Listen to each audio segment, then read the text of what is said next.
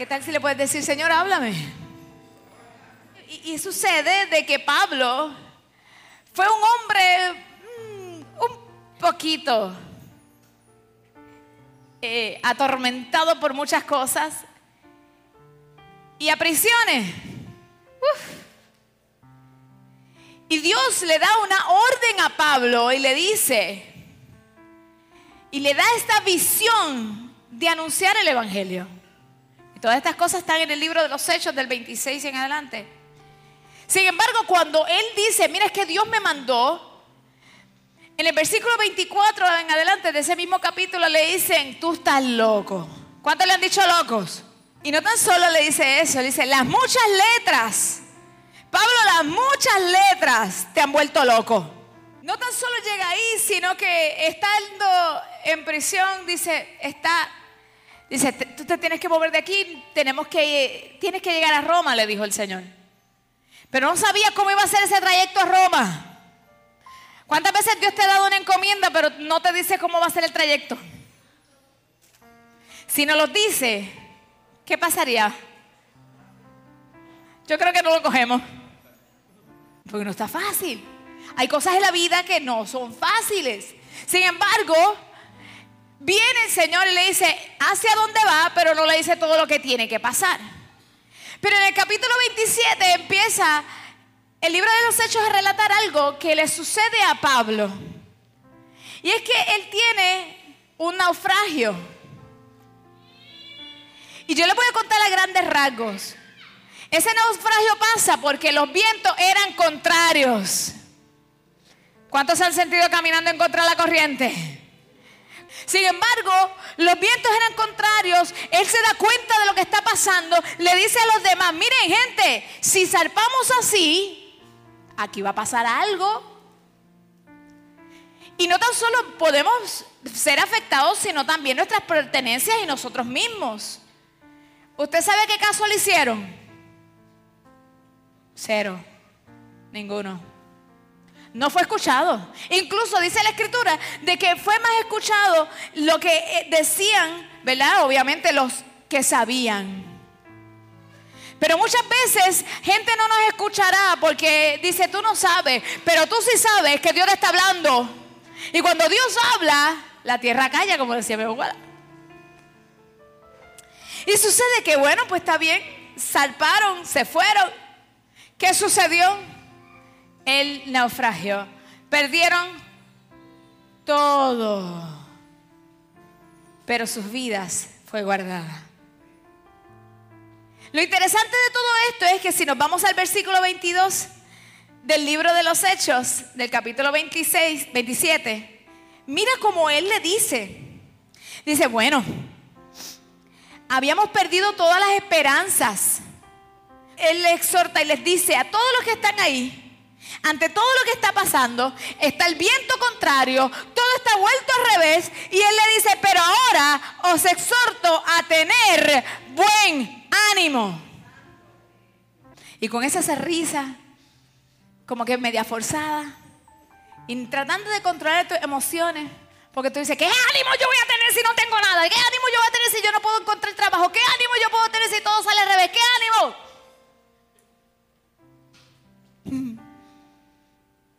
Sin embargo, Pablo le dice así, pero yo les quiero contar por qué Pablo les insta y les dice, tened buen ánimo.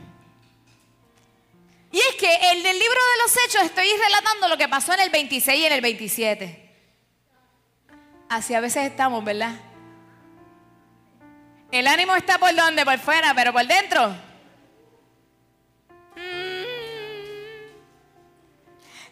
¿Qué sucede? Que Pablo, esto está pasando en el capítulo 26 y el 27, pero en el capítulo 23 sucedió algo importante.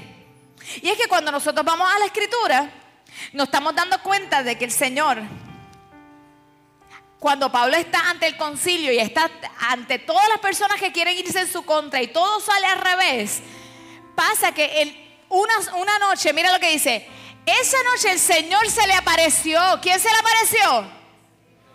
El Señor. ¿Y qué le dijo? Ten ánimo, Pablo. no se lo dijo cualquiera. No se lo dijo alguien que no pudiera entender lo que él está pasando. Se le apareció Dios mismo. Y hoy el Señor habla nuestras vidas porque quiere decirte, ten ánimo. ¿Qué tal si lo lees y pones tu nombre? Vamos, tres, dos, uno, ten ánimo, apóstol Kiara. Dios está diciéndonos el día de hoy, ten ánimo. Porque cuando Pablo comparte a otros que tuvieran ánimo, no lo estaba diciendo sin fundamento, no estaba diciendo algo que no se pudiera pasar, no estaba diciendo algo que era un cuento de hadas. Y en el mundo ni se diga lo que nos dicen cuando decimos una locura para otros. Sin embargo, él estaba diciendo algo que era muy real. Y entonces, más adelante, nos damos cuenta que en el capítulo 24, Él vuelve entonces y empieza a hablarle a otros en el versículo 10 y le dice, habiéndole hecho señal al gobernador, a Pablo para que hablase, mira, mira, le dice, porque sé que desde hace muchos años eres juez de esta, de esta nación, ¿con qué ánimo? Con buen ánimo haré mi defensa ¿Tú sabes lo que es? Vas contra todos los que te ocupan, te hablan, te dicen con buen ánimo. Pero ya había recibido un booster. Ya Dios le había dado más que un ciclón, más que un monster. El Señor se le apareció y le dijo, ten ánimo Pablo. Y Dios se nos aparece hoy para decirnos, ten ánimo. Y él fue tan pompeado que se fue, mira, vamos a decirle a los tribunales, todo en su contra, pero yo voy a ir con buen. y Dios no es loco. Cuando dice que tengamos ánimo y dice estas cosas porque se puede. Uno. Y dos, yo le voy a decir a qué se refería el Señor. ¿Te quiere saber a qué se refería? Pues yo quería saber también. Porque hay días que uno no tiene ánimo. ¿Qué encontró Pablo que pudo tener ánimo? Y no tan solo tener ánimo, también compartirlo con otros. Cuando me doy cuenta de los momentos en que Dios habló esto y que también Pablo lo mencionó, me voy a ir desde el original. Y aquí se me quedó el ojo cuadrado. Pues en su traducción del original griego, tener ánimo, la palabra ánimo significa Alegrarse, estar alegre en buen espíritu. El Señor estaba diciendo, ¿sabes qué, Pablo? Te quiero alegre. Pero sigue, dice, que también es una exhalación sensible. ¿Cuántas veces tú has respirado y dices, ayúdame? Pero no tan solo queda ahí. Es que tener ánimo, lo que Dios le habla a Pablo y nos habla a nosotros y quiere que contagiemos a otros con ímpetu. Por eso él fue ante todos aquellos que estaban contrarios y al gobernador y fue con buen ánimo. Porque hay que ir con ímpetu. Hay que ir con valor, con confianza. Y no todos los días uno tiene el mismo ánimo. Y lo que sucede es que hay cosas que influyen. Porque si te das cuenta, cuando Pablo le toda esta gente que está en el naufragio, el momento no era un momento bueno, no era un momento de tener buen ánimo. Sin embargo, ahí es donde podemos decir que se separan los niños de los hombres y donde realmente tenemos que decir, tengo valor y la confianza de saber quién me llamó y quién se me apareció. Y dirán, pero apóstol, a mí no se me ha parecido el Señor, yo no lo he visto así. Cuando, cuando te diste cuenta que necesitabas al Señor en tu corazón, ¿acaso no se te apareció el Señor? Y lo viste como nunca habías visto. Porque quizás de oídas lo habías oído. Quizás algunos crecieron en el Evangelio, pero no fue hasta más tarde que dijeron, sí Señor, te acepto. Ese momento se nos apareció el Señor que nos cambió la vida y que hasta el día de hoy estamos sirviendo. Y le pedimos al Señor que nos ayude. Y cuando hablamos de tener ánimo dice estar alerta, tener valor, ayudar. ¿Estamos alertas de lo que está alrededor y lo que quiere quitarnos el ánimo? Ahora, yo lo resumí de esta forma. Dice que el ánimo es una actitud interna del alma y el corazón que activa al espíritu. ¿Acaso cuando uno tiene un buen ánimo puede pompear a todos los que están alrededor? Pero ¿qué tal cuando uno no tiene un buen ánimo? Pueden haber cinco en el carro y se monta el seis. ¿Y qué pasa? También se les va el ánimo porque todo viene de adentro hacia afuera. ¿Qué encuentro tuviste con el Señor para recordarte de que debes tener el ánimo suficiente, el ímpetu, la fuerza para nosotros entonces impactar y cambiar? Porque hemos reconocido de que nosotros tenemos un Dios más grande del naufragio, más grande que la situación, más grande que el problema. Y aunque ellos estaban perdiéndolo todo, no estaban perdiendo su alma. Entonces, ya es de adentro hacia afuera. Ya es algo que nosotros tenemos que tener en el corazón. Miren esto, Proverbios 18, 14. El ánimo del hombre soportará su enfermedad. Mas ¿quién soportará el ánimo angustiado? ¿Acaso no se pasan las cosas mejor cuando tenemos mejor ánimo? Sin embargo, cuando no, tú sientes lo que estás viviendo y el triple. Porque a veces hasta ni lo que estás viviendo lo estás sintiendo y realmente no está pasando. Ahora, ¿qué puede quitarnos el ánimo? Vamos a hacer un, análisis aquí. Vamos a ver qué son aquellas cosas que quieren quitarnos el ánimo. ¿Sabes qué? Exactamente lo que estaba viviendo Pablo. La adversidad. Uno quisiera una historia color de rosa. Unas rosas sin espinas todo perfecto. Muchas veces tuvimos esta mentalidad de que entrar en el Señor todo iba a ser bello.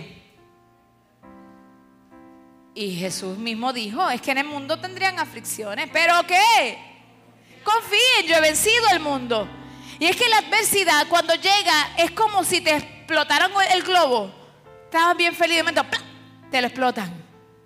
Y las situaciones que hay alrededor, y son situaciones que tú puedes estar pasando, sea en tu trabajo, sea en relaciones interpersonales, sea en la pareja, sea en la familia, sea incluso ministeriales.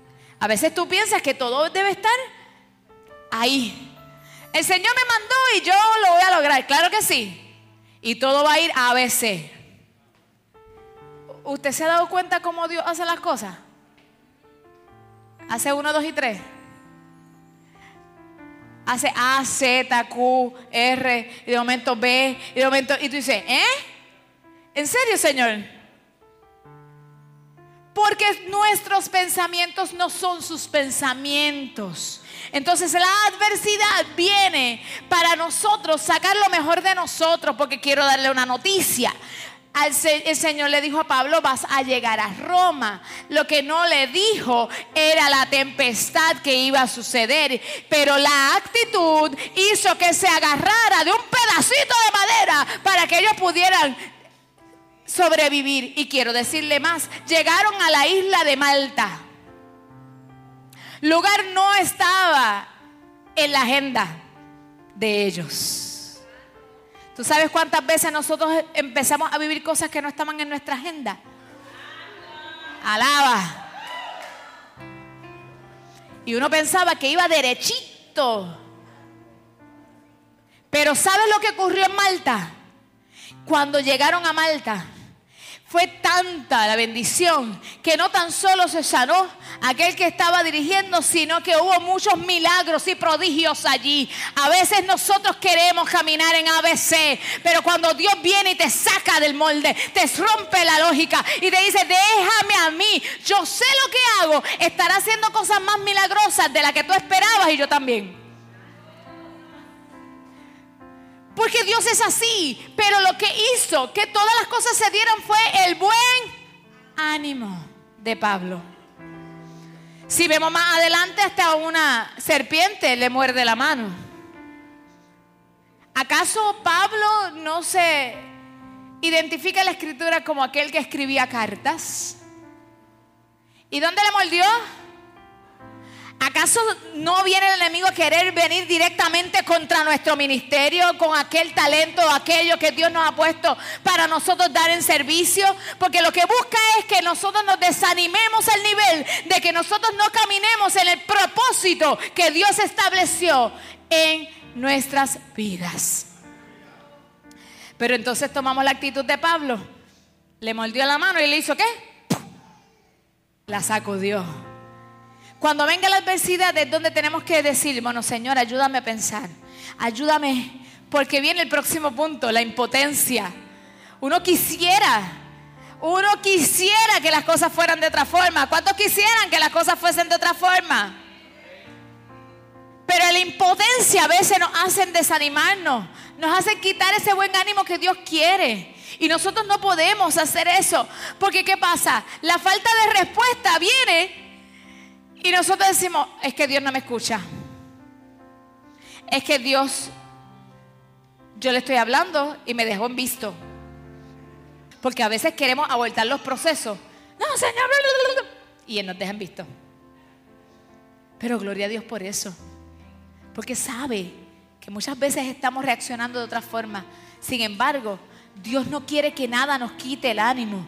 Tú sabes que cuando Pablo habló y les dijo, ¿saben? Si nosotros salvamos, si nosotros salimos de aquí, ¿qué va a suceder? El viento es contrario, nosotros vamos a perderlo todo. ¿Alguien lo escuchó? Y es que hay veces que nosotros también hablamos y no, no nos he escuchado. Y eso no le quito el ánimo. Hay veces que le dan más importancia a otras cosas que las cosas que realmente tienen que... Situaciones laborales donde tú dices, pero no se supone que me tocaba a mí. Descansa en Dios.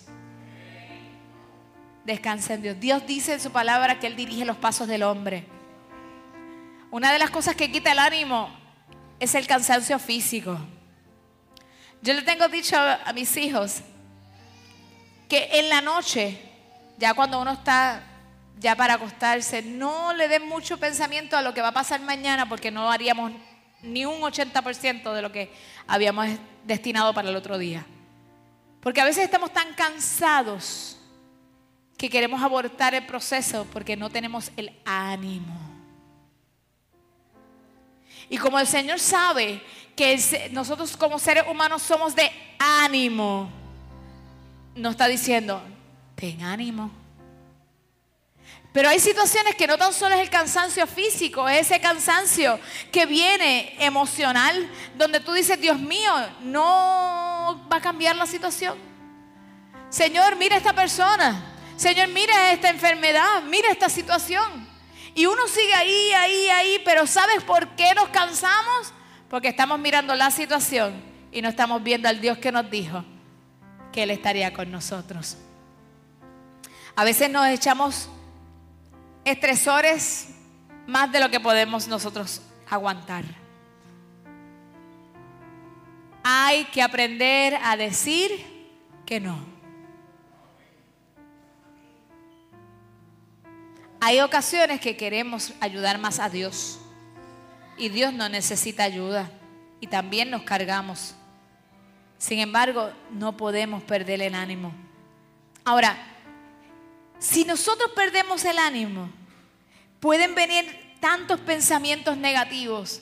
Y es como una bola de nieve. Usted sabe como una bola de nieve que, que, salen los muñequitos, que los va, va bajando una cuesta y de así de pequeñito, ¿cómo termina? Gigante. Así es las situaciones cuando nosotros las soltamos y dejamos que le demos rienda a los, a los, pensamientos y nos quiten el ánimo. Porque muchas veces las circunstancias no han ocurrido y ya nosotros las estamos viviendo.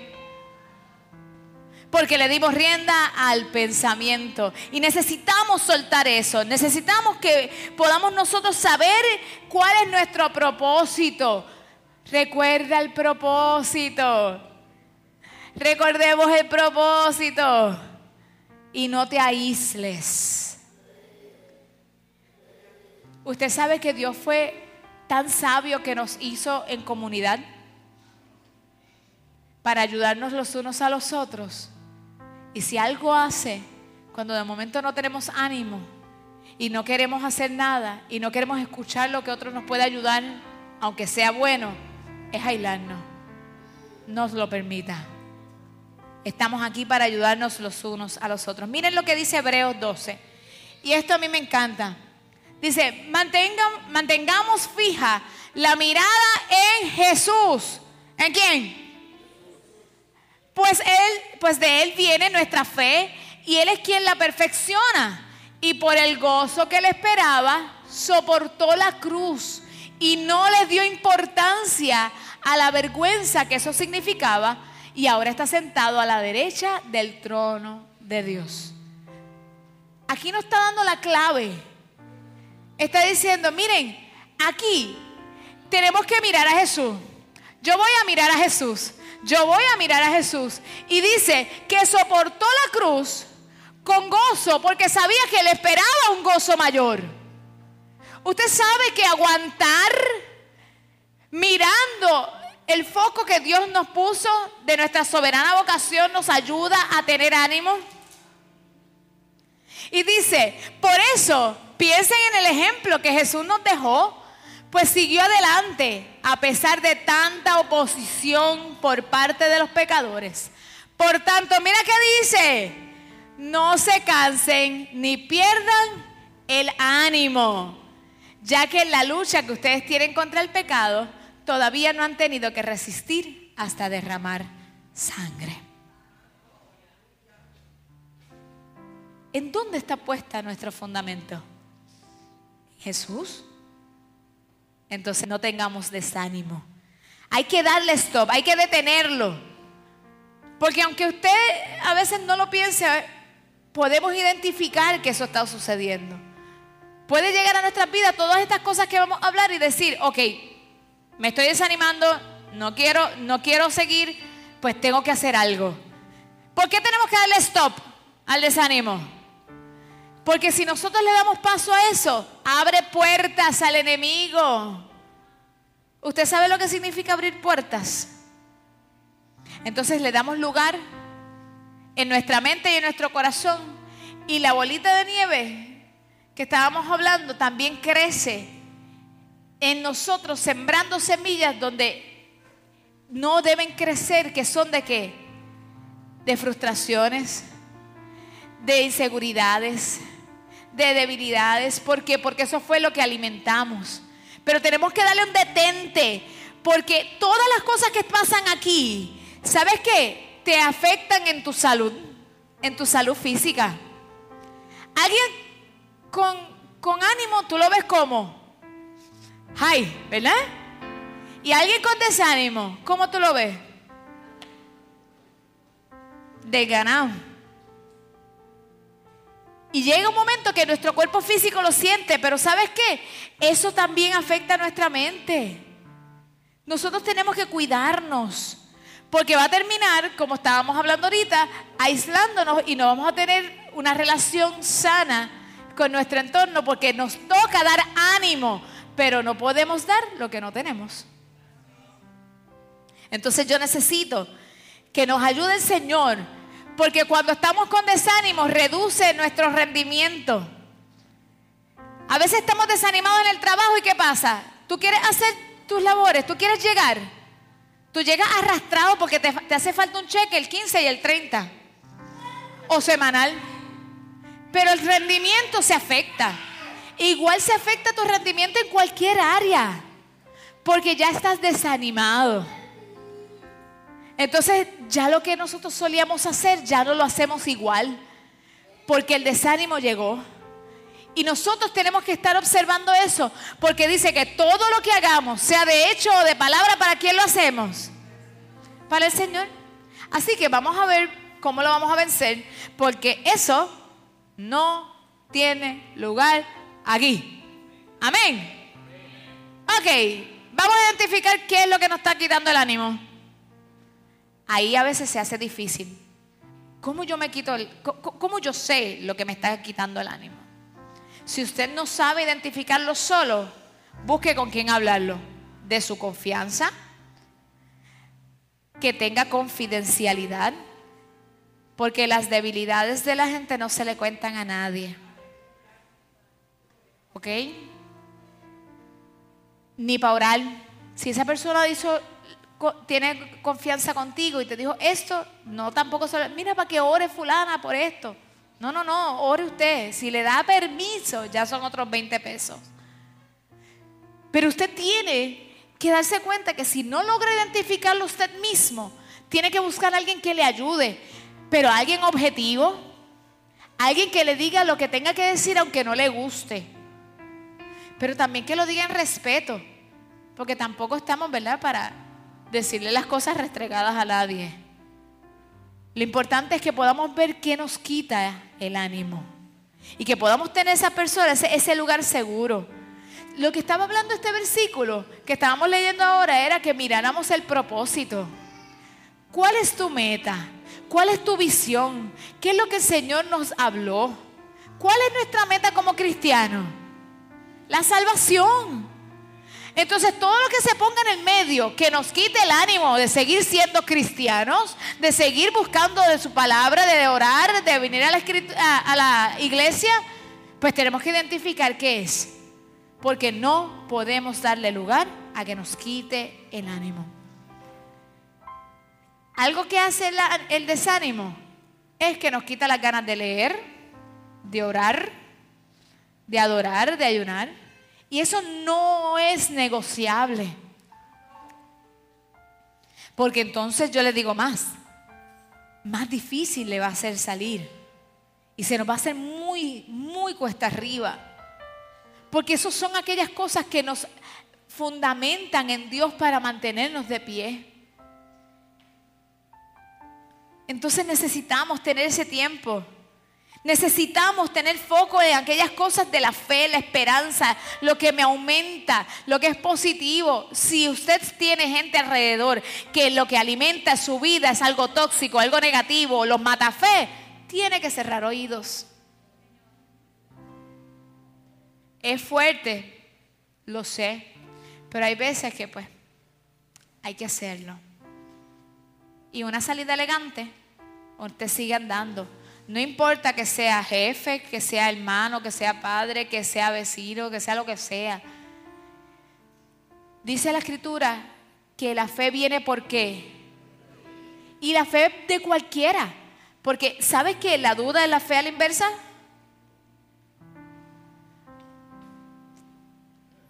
¿Sí? ¿Me explico?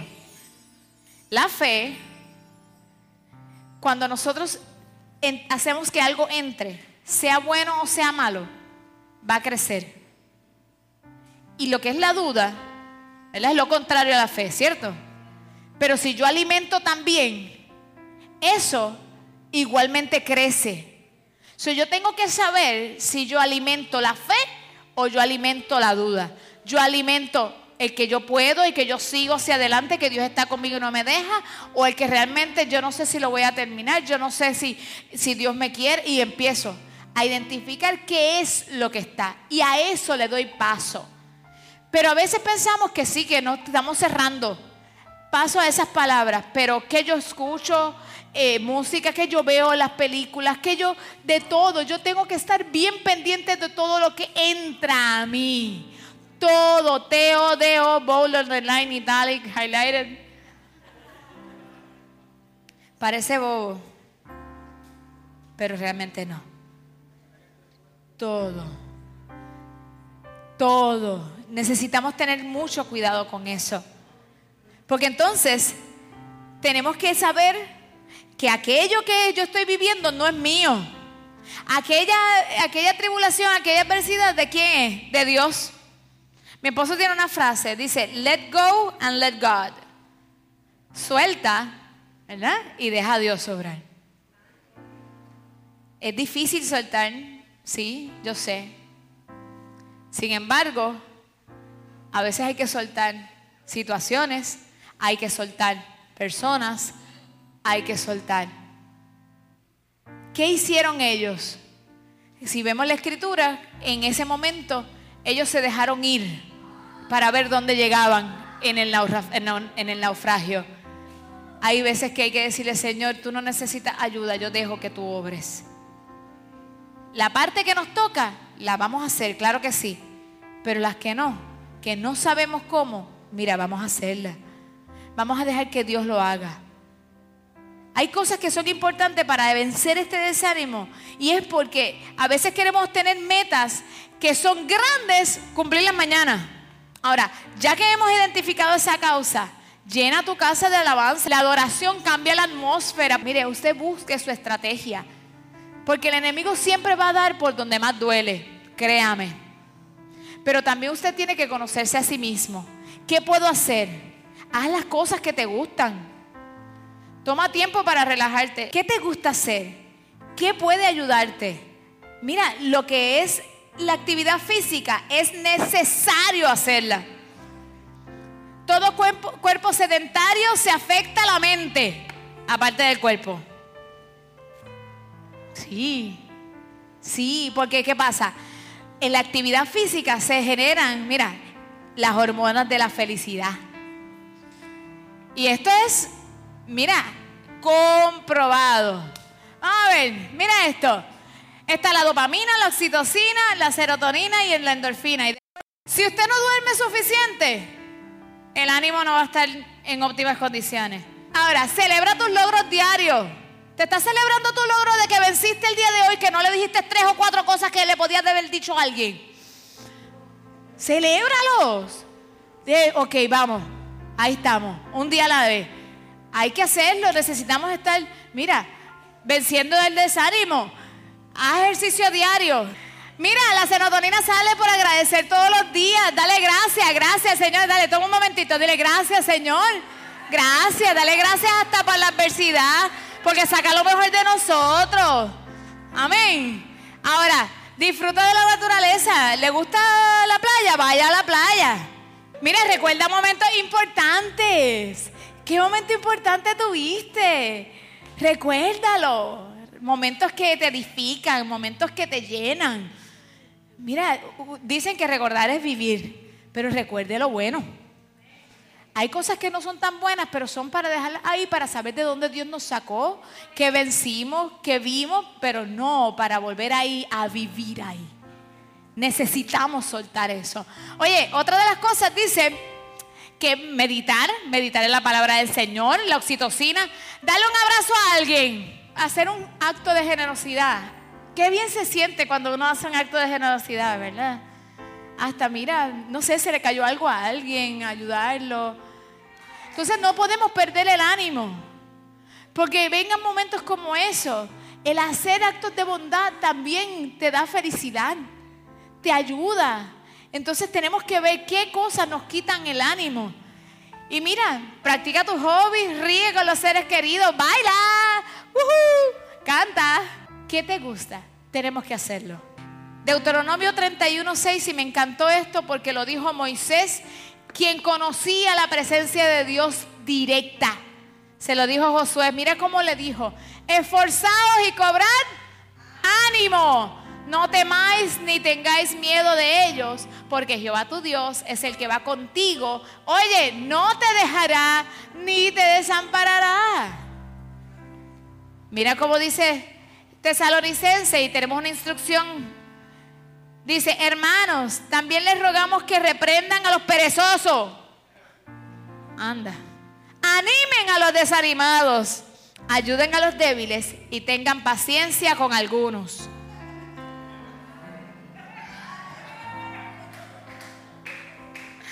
Tengan paciencia con todos. Si hay algo que repetidas veces decía Jesús, estén ánimo.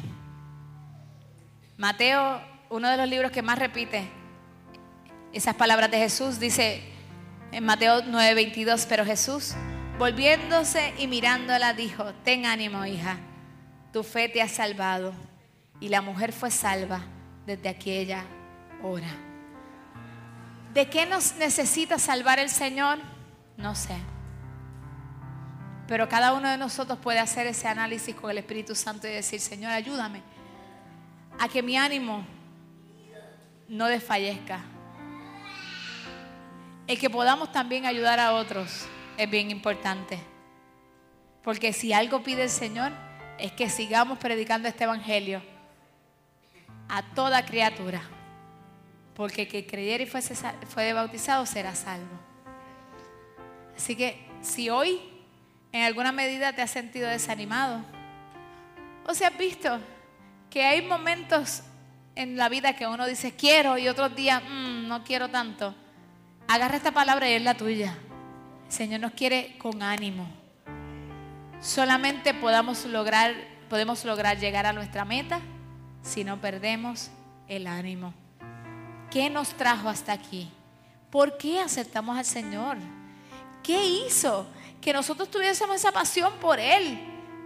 ¿Por qué va a cambiar eso? ¿Por el hombre? ¿Por las circunstancias? ¿Por lo que tengo o dejo de tener? No. Sino nosotros tenemos que recordar por qué empezamos. Y ese empezar será válido hasta terminar. Porque esto no es del que empieza, sino del que termina.